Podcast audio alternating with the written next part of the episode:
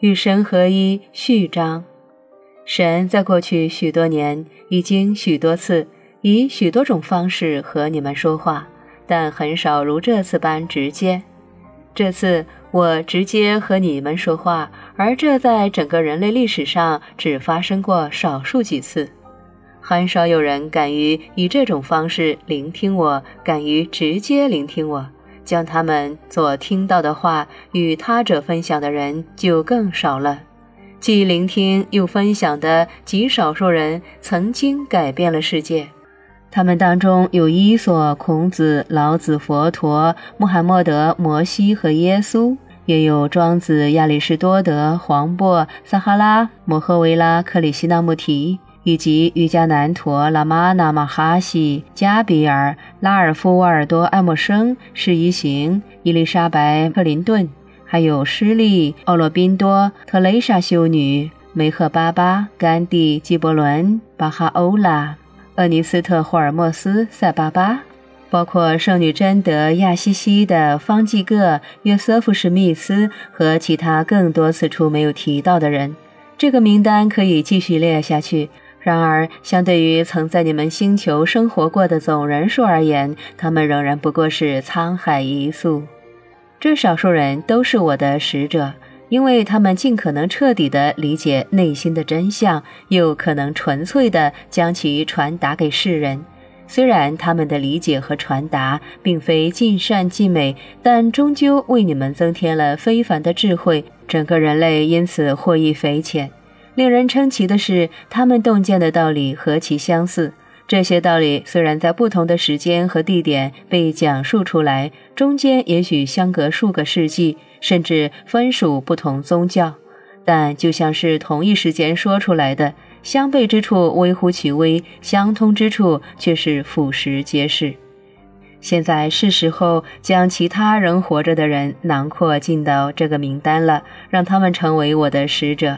我们将用一个声音说话，当然也可以不用。至于怎么选择，仍和一直以来那样，由你们来决定。因为在每一个此刻，你们都在做出决定，并通过行动宣布这些决定。最初你们的想法就是我的想法，而我的就是你们的。因为在最初的时候，不可能有别的情况。太极我有一个本源，那个本源就是太极。所有事物都自那本源发端，然后充盈于天地之间，作为整体的个体而存在着。这些对唯一信息的个体解释，创造了化一为多的奇迹。而这种繁复多样的一体性，便是你们所谓的生活。生活即是得到诠释的神，也就是说，生活即是转化为许多形式的神。第一层转化是从无形的整体转化为无形的个体，第二层转化是从无形的个体转化为有形的个体，第三层转化是从有形的个体转化为有形的整体，第四层转化是从有形的整体转化为无形的整体。生活的循环至此完整。神的转化持续不断，这个过程在神的整体之内产生了无数的变化。我把这种整体的内部变化称为个体化，它是对并非割裂却可以被分别表现之整体的个体表现。对我来说，个体表现的用意在于通过经验作为各部分的我，而经验作为整体的我。尽管整体大于各部分的总和，我却只能通过认识总和来经验整体，而这便是你们的身份。你们是神的总和。我曾多次告诉你们这个道理，你们当中有许多人也曾听说过这个道理，只不过把它理解成你们是神的子息，那个说法也是正确的。你们确实是神的子女，然而你们用什么标签或者名称其实并不重要，反正表达的都是相同的意思。你们是神的总和，你们周围的一切也都是，你们看见和没看见的一切也都是。如今、从前和未来存在的一切都是我，我即万物，万物皆我。这个道理我已经告诉你们许多次。曾经是我的事物，如今依然是我；将来是我的事物，如今已经是我。我无法变成我如今不是的事物，也无法不再是我曾经所是的事物。无论过去、现在、未来，生生世世，永远如此。阿门。现在，在今天，在这样的时候，在新千年的开端，我来到你们身边，以便你们能够以新的方式开启新的千年。终于认识我，优先选择我，永远与我同在。这是水到渠成的事情。我在二十世纪九十年代初期开始新的启示，二十世纪最后几年一直在和你们对话，然后到了上个千年即将结束时，又提醒你们：你们和我其实是朋友。如今，在新千年的第一年，我要用一个声音告诉你们：我们可以拥有合一的经验。如果选择了这种与神合一的经验，你们终将认识到什么是和平，什么是永无止境的欢乐，毫无保留的爱和无拘无束的自由。如果选择了这种真相，你们将会改变世界。如果选择了这种实在，你们将会创造它，最终彻底的惊艳到你们的真实身份。这将是你们有生以来做过的最难的事，也将是你们从今后做的最容易的事。说这将是你们有生以来做过的最难的事，是因为你们将不得不抛弃原有的自我认识，不再否定我。说这将是你们从今往后要做的最容易的事，是因为其实你们什么也不必做，你们只需要成为我就可以了，甚至连成为我也无需刻意去做，只需简单的承认就可以。这无需行动，只需认可。我一直在寻求你们的认可，当你们认可我，我便得以走进你们的生活。你们承认自己和我一体，这是你们进入天堂的门票。我得以进入你们的心，你们也就得以进入天堂。而你们的天堂也可以是在人世间。当分离的时代结束，团聚的时代来临，人间天堂将会真的存在。那种团聚既包括你们和我的团聚，也包括你们和其他人和一切生灵的团聚。这也是我委托当今的使者再次告诉你们的道理。你们知道他们是我的信使，是因为他们全都带着相同的信息。我们所有人是一体，这是最为重要的信息。其实这是唯一的信息。生活中其他一切都反映了这个信息，其他一切都发出了这道信息。可惜你们到目前为止还没有听进去，你们经常听到这个道理，却没有听进去，所以你们才会惊艳到如此之多的惨剧、悲哀、冲突和心痛。所有的命案、战争，所有精神上、言语上和身体上的攻击，都是因此而起；所有的疾病和不适，以及你们所谓的死亡，也都是因为你们没有听进去这个道理。那种认为我们并非一体的观念是一种幻觉。绝大多数人是相信神的，他们只是不相信一个相信他们的神。神确实相信他们，神爱他们，爱得超乎他们的想象。那种认为神早在很久很久以前便沉默不语，再也不和人类说话的观念是错误的。那种认为神生人类的气，所以将人类踢出天堂的观念是错误的；那种认为神让自己充当判官，并决定哪个人该去天堂或者地狱的观念是错误的。神爱曾经活着、现在活着和将来活着的每一个人。神的愿望是让每一个灵魂回归神，而且不可能做事这个愿望得不到实现。神不与哪样东西分离，没有哪样东西和神是分离的，没有哪样东西是神需要的，因为神便是一切。这是一道好消息，别的消息都是幻觉。人类已经在幻觉中生活了很久，这并非因为人类很蠢，而是因为人类特别聪明。人类本能地察觉到这些幻觉承担着一种功能，一种很重要的功能。绝大多数人只是忘记了，他们明白这一点。他们已经忘记，他们的遗忘本身正是他们所遗忘的东西的一部分，也是幻觉的一部分。现在，人类是时候一起了。你将和其他人一起成为引领这个过程的先锋。结合你目前的生活状况来看，这并不奇怪。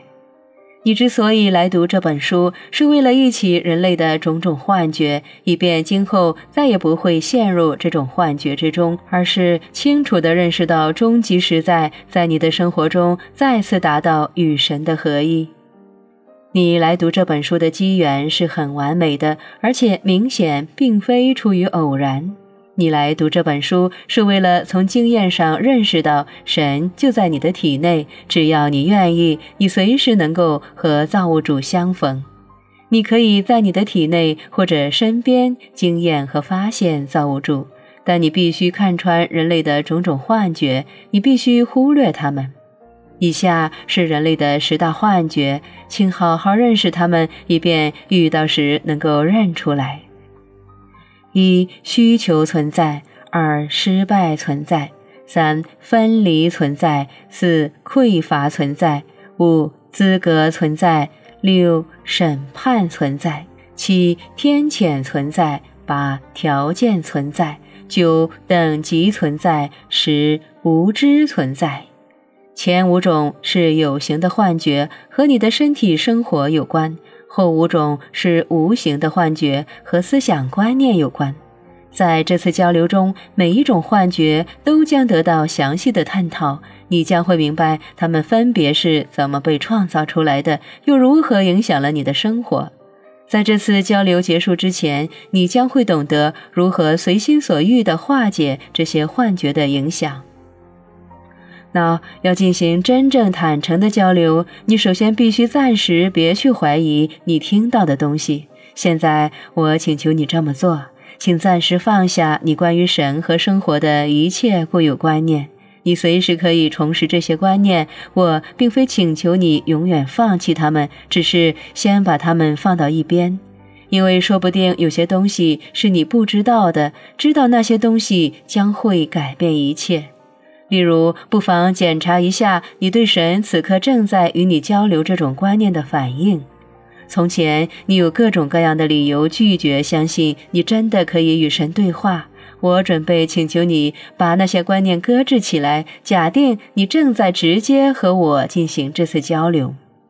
为了让你更容易接受，在这次交流中，大部分时间我将用第三人称来称呼自己。我知道对你来说，听我用第一人称说话可能有点紧张，所以我大部分时间将会简单的称呼我自己为神，但时不时还会以第一人称的口吻和你说话。这只是为了提醒你是谁带来了这些信息。现在你也许会认为直接和神交流是不可能的。但你来参与这次交流的终极目的是为了忆起你的真实身份以及你创造的种种幻觉。到时你将会深深的明白，读到这本书其实是你自己促成的。现在你只要记住我说的这句话：你这辈子绝大多数时间都生活在幻觉里。人类的十大幻觉是你们来到地球伊始便创造出来的，它们非常强大，而且你们每天都创造出几百个较小的幻觉。你们相信这些幻觉，所以创作了一个文化故事，以便能够生活在这些幻觉中，让它们变得真实。他们当然不是真的。然而，你们创造了一个爱丽丝的奇境世界，奇境世界中的一切显得非常真实。你们就像风帽匠，拒绝承认假的是假的，真的是真的。其实，你们这么做已经很久了。所谓的文化故事，就是你们数百年、数千年以来世代相传的故事。它是一个你们讲给自己听的关于你们自己的故事。你们的文化故事建立在幻觉之上，所以它产生出来的是诸多迷思，而不是一种对实在的理解。人类的文化故事有如下要点：一、神有一个计划，需求存在；二、生活的结果是不确定的，失败存在；三、你们和神是相互独立的，分离存在；四、万物皆不足，匮乏存在；五、有些事情你们非做不可，资格存在；六、如果不做，你们将会遭受天谴，审判存在。七，那种天谴是永恒的沉沦，天谴存在。八，所以爱是有条件的，条件存在。九，只要认识和满足这些条件，你便高人一等，等级存在。十，你们并不知道这些都是幻觉，无知存在。这个文化故事极其深入人心，乃至你们现在全面的、彻底的将其付诸实践。你们相互之间都说世事便是如此，你们相互之间这么说已经有好几百年，实际上应该是有好几千年。你们这么认为已经太久，导致这些幻觉和故事滋生出了许多迷思。有些最为典型的迷思已经被简化为各种观念，比如说“天意不可逆，适者生存，赢家通吃”，“凡人生而有罪，犯罪的代价就是死亡”，“神曰报应在我”，“无知是福，只有神才知道”，还有许多其他同样消极和无意义的说法。基于这些和终极实在毫无关系的幻觉、故事和迷思，许多人对生活形成了如下的观点：我们出生在一个充满敌意的世界，主宰世界的神规定有些事情我们必须做，有些事情我们不能做。如果我们混淆了这两种事物，那么这位神将会用无尽的酷刑来惩罚我们。我们对生活最初的经验是与母亲与我们生命的来源分离，这为我们整个人生经验奠定了基调。我们总觉得自己与所有生命的来源是分离的。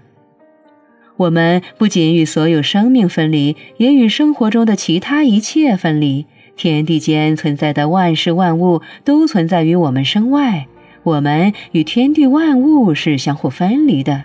我们不想这样，然而实际上就是这样。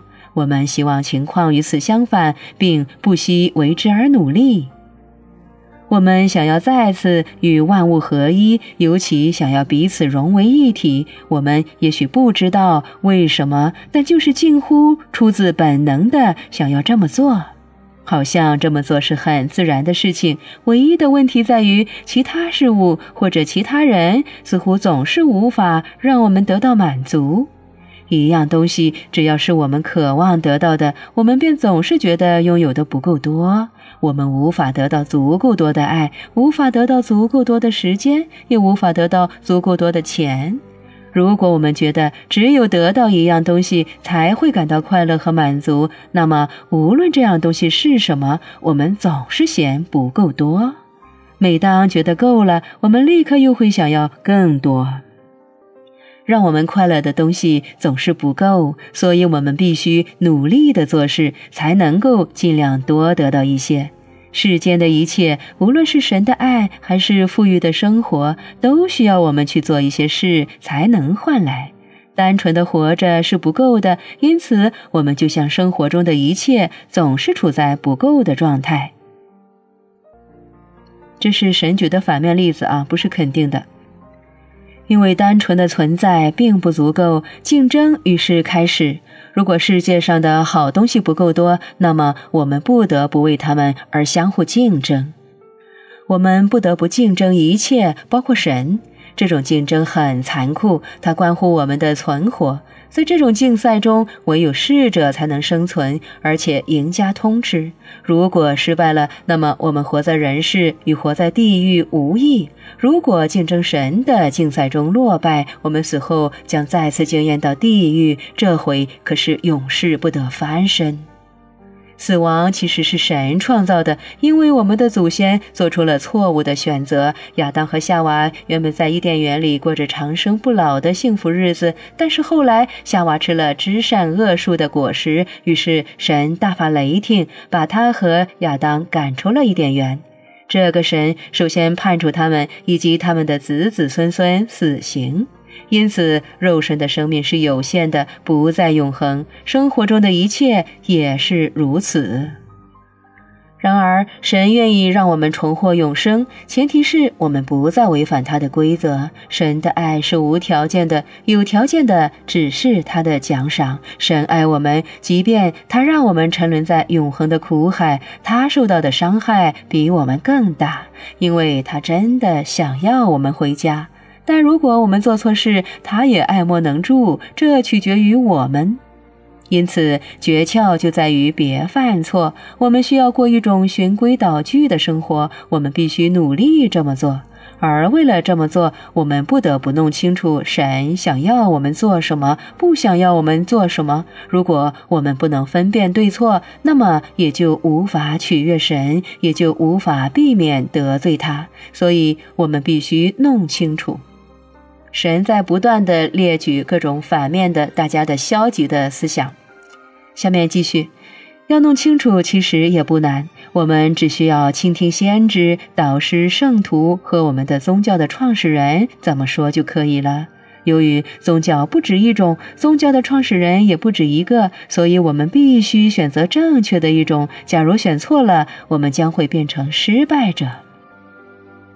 选择正确的宗教会让我们变得出色，我们因此高人一等，因为真相站在我们这边。有了这种更为优秀的身份，我们无需参与竞争，也能夺取胜利的果实。我们慢慢习惯了，在竞争开始之前便宣布自己为赢家。正是这种心态，促使我们抢占了一切有利地位，制定专属于我们的生活规则。而别人要是遵守这些规则，想赢得真正的大奖，几乎是不可能的。我们这么做谈不上卑鄙无耻，只不过是为了保证胜利属于我们，这是天经地义的啊！毕竟真相掌握在我们的宗教、民族、种族、性别和政党手中，所以我们理应成为赢家。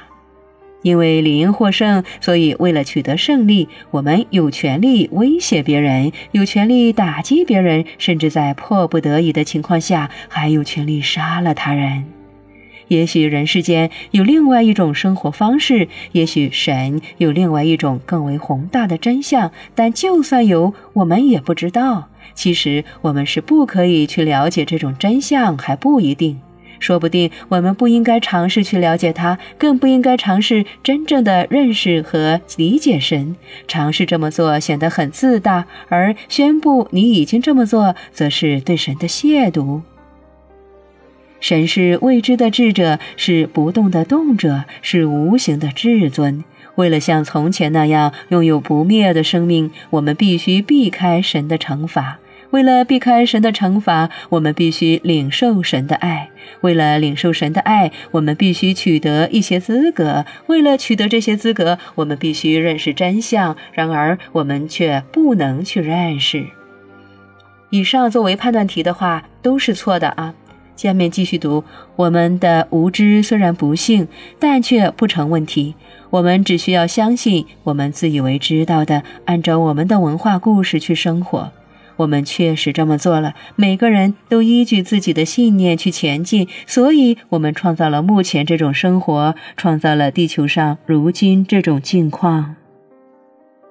绝大多数人就是这么想的。每个人的想法有些细微的差别，但基本上都是按照这种观念去生活，去为你们的选择辩护，去解释各种结果。你们当中有一些人并不全部接受这套说法，但你们全部人都多少接受了一些。你们认为这些观点是真实的，不是因为他们反映了你们内在的智慧，而是因为别人说过他们是真实的。从某个层面上来说，你们不得不迫使自己相信他们，这叫做以假乱真。然而，现在是时候还假为真了。这不是那么容易做到的，因为终极实在和当今世上许多人认可的现实有极大的区别。你们将不得不入乎其中，超乎其外。如果你的日子过得很好，这么做有什么意义呢？没有，那将不会有意义。如果你满意自己的生活，满意当今世界的样子，那么你没有理由改变你的实在，抛弃这套以假当真的观念。这个消息是说给那些对当今世界不满意的人听的。现在我们要逐一审视十大幻觉，你们将会看到每一种幻觉如何促使你们在地球上创造出目前你们所过的这种生活。你们将会发现，每一种幻觉都建立在前一种幻觉之上。许多幻觉听起来十分相似，那是因为它们确实大同小异。所有的幻觉无非是第一幻觉的变体，它们进一步歪曲了第一个歪理。你们也将发现，每一种新的幻觉都是为了解决前一种幻觉中的漏洞而产生的。到了最后，由于厌倦了修补漏洞，你们采取了简单的做法，就是承认你们实在无法理解。最后的幻觉，也就是无知存在的幻觉，因此而出现。这个幻觉使得你们可以耸耸肩膀，不再尝试去解决谜团。但人类的意识始终在进化，它绝不允许这种倒退持续太久。所以在短短数千年之内，相对于宇宙的历史来说，数千年却是很短暂。你们已经来到了无知不再是福的境界，你们将要爬离原始的文化，你们的理解能力将有一次大跃进，你们将要看穿十大幻觉。